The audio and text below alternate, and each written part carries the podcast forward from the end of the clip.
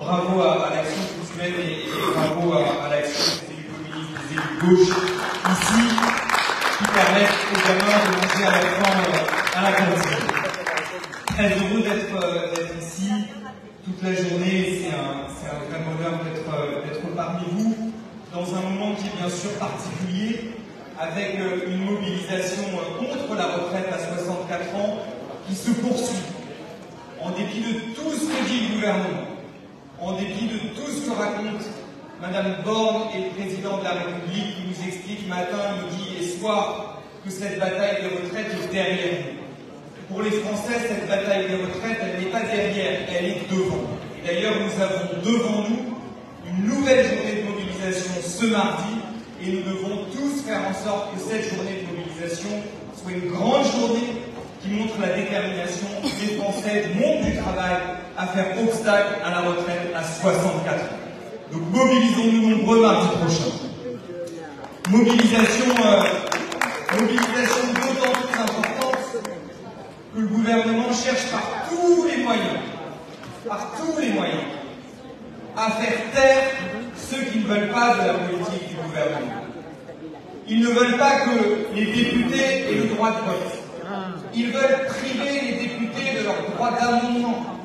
Ils veulent empêcher que les députés aient la possibilité de débattre de l'abrogation de la retraite à 64 ans ce jeudi. Ils veulent empêcher les députés de faire leur travail.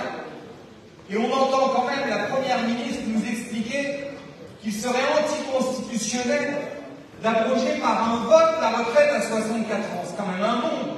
C'est constitutionnel selon elle, de faire voter la retraite à 64 ans sans vote, mais c'est inconstitutionnel de l'abroger par un vote. Quand même curieux comme. Donc ils n'aiment pas les députés, ils veulent les priver de droit de vote. Ils n'aiment pas les syndicalistes, ils mettent systématiquement devant le fait accompli quand ils les convoquent à Matignon. Ils n'aiment pas les associations comme la Ligue des droits de l'homme, qui menacent de priver de subventions. Ils n'aiment pas les artistes, quand comme euh, au Festival de Cannes, la Palme d'Or nous dit qu'elle ne veut pas, elle non plus, de cette réforme des retraites. quand même, la même semaine, on a un président de la République qui félicite Erdogan pour sa réélection et qui ne félicite pas la Palme d'Or qui vient de gagner au Festival de Cannes. C'est un monde aussi.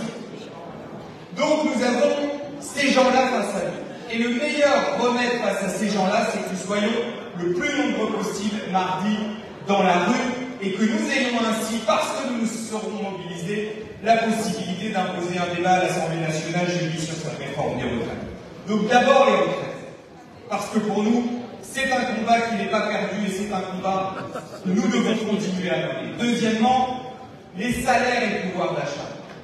Parce que nous voyons bien à quel point, pour les Français, pour les travailleurs, pour tous ceux qui voudraient pouvoir vivre dignement de leur travail, la question de l'inflation est devenue centrale. Parce qu'il n'est pas possible de continuer à vivre dans un pays où ceux qui produisent les richesses n'ont pas la possibilité de vivre dignement de leur travail. Or, c'est précisément la situation dans laquelle nous sommes. Et c'est d'ailleurs la raison pour laquelle Fabien Roussel a fait la proposition d'indexer les salaires sur l'inflation. Faire en sorte que lorsque l'inflation est là, les salaires augmentent d'autant de telle sorte que nos salaires ne soient pas dévorés par le niveau des prix notamment en ce moment par le niveau des prix de l'alimentation. Donc c'est la proposition que nous faisons et nous continuerons à nous mobiliser euh, là-dessus. Et à mon tour, de dire à quel point les salariés de Verbaudet, les femmes salariées ouvrières de Verbaudet nous montrent la voie. Parce qu'elles se sont mobilisées pendant plus de deux mois, qu'elles ont subi les intimidations, les insultes, et qu'en dépit de tout cela, elles ont tenu avec courage. Et ce qu'elles gagnent, ça n'est pas seulement une augmentation de leur salaire, parce qu'elles ont gagné une augmentation générale des salaires. C'est la reconnaissance de la dignité du monde du travail, de la dignité du monde ouvrier. Et de ce point de vue-là, elles nous montrent la voie, et d'ailleurs aujourd'hui se déroule une très grosse mobilisation à Disneyland Paris, avec des salariés qui en ce moment bloquent l'accès à Disney pour réclamer une augmentation de salaire de 200 euros par mois. Donc les salaires, le pouvoir d'achat, les retraites, autant de mobilisations qui vont continuer à nous occuper, y compris tout au long de cette été. Et ceux qui montent de partout nous voyons bien. C'est l'exigence de réformes heureuses. C'est l'exigence de renouer dans notre pays avec des réformes qui ne soient pas là pour nous pourrir la vie un peu plus, mais pour nous améliorer Après tout, pourquoi est-ce que la politique, ce serait l'art de pourrir la vie du plus grand nombre Or, de fait, depuis 30 ans, à chaque fois qu'on nous annonce une réforme, c'est une réforme qui nous fait revenir en arrière, systématiquement. Eh bien, nous, nous disons qu'il est temps de renouer avec des réformes heureuses, des réformes populaires, des réformes qui améliorent la vie du plus grand nombre. Et après tout, quand même, puisqu'on parlait des retraites, des retraites par répartition, si on a été capable de mettre en place la sécurité sociale, les retraites par répartition, le statut des fonctionnaires à la sortie de la Deuxième Guerre mondiale dans un pays qui était ruiné, on devrait être capable aujourd'hui, alors que nous produisons plus de richesses que jamais, de mettre en place des réformes qui améliorent la vie des gens et notamment rétablir la retraite à 60 ans pour l'ensemble des salariés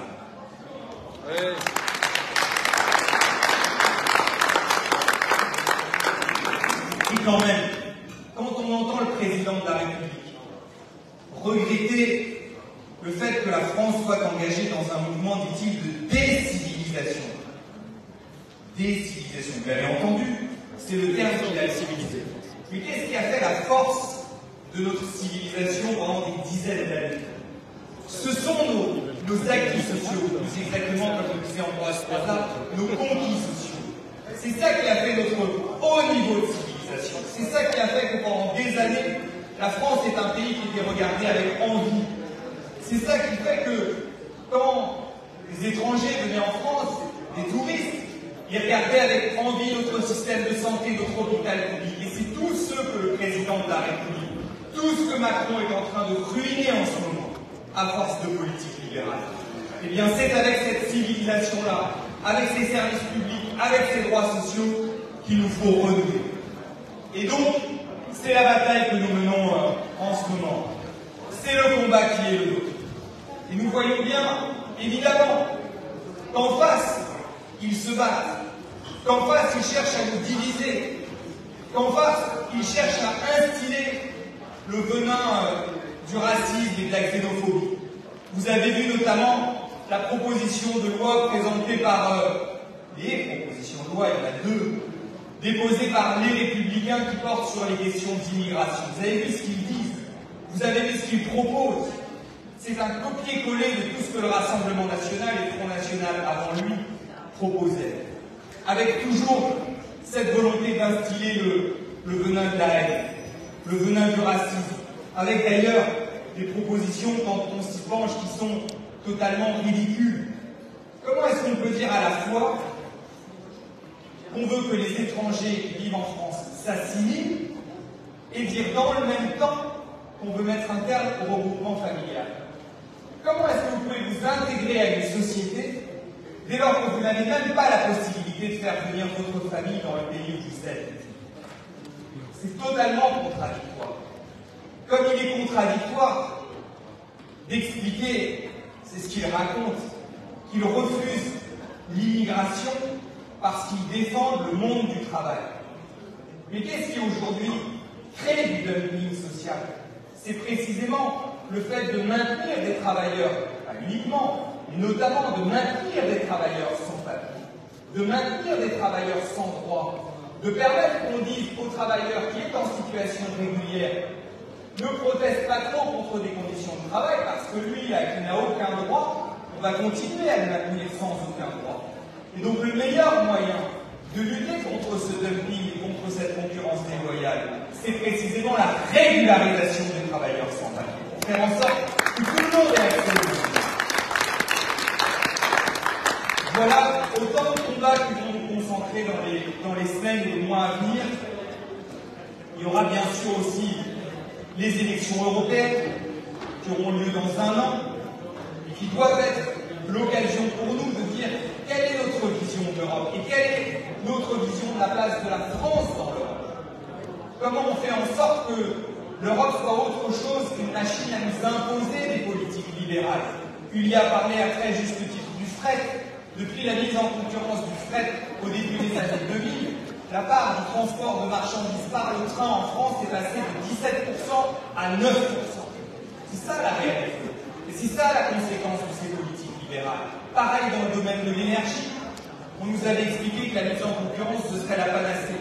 La réalité, c'est qu'on a totalement déstructuré le secteur de l'énergie en France. On avait une entreprise publique qui disposait d'un monopole public avec le BFGDF qui fonctionnait bien, qui était un phare en Europe. Et on a aujourd'hui un système qui a été complètement broyé.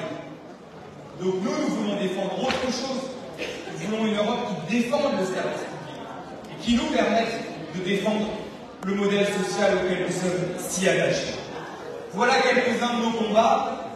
Et en tout cas, pour les mener, on aura bien sûr besoin de l'ensemble des militants euh, communistes, de la gauche, tous ceux qui se battent pour une autre société. Et on aura besoin de ce grand journal qui est euh, l'humanité.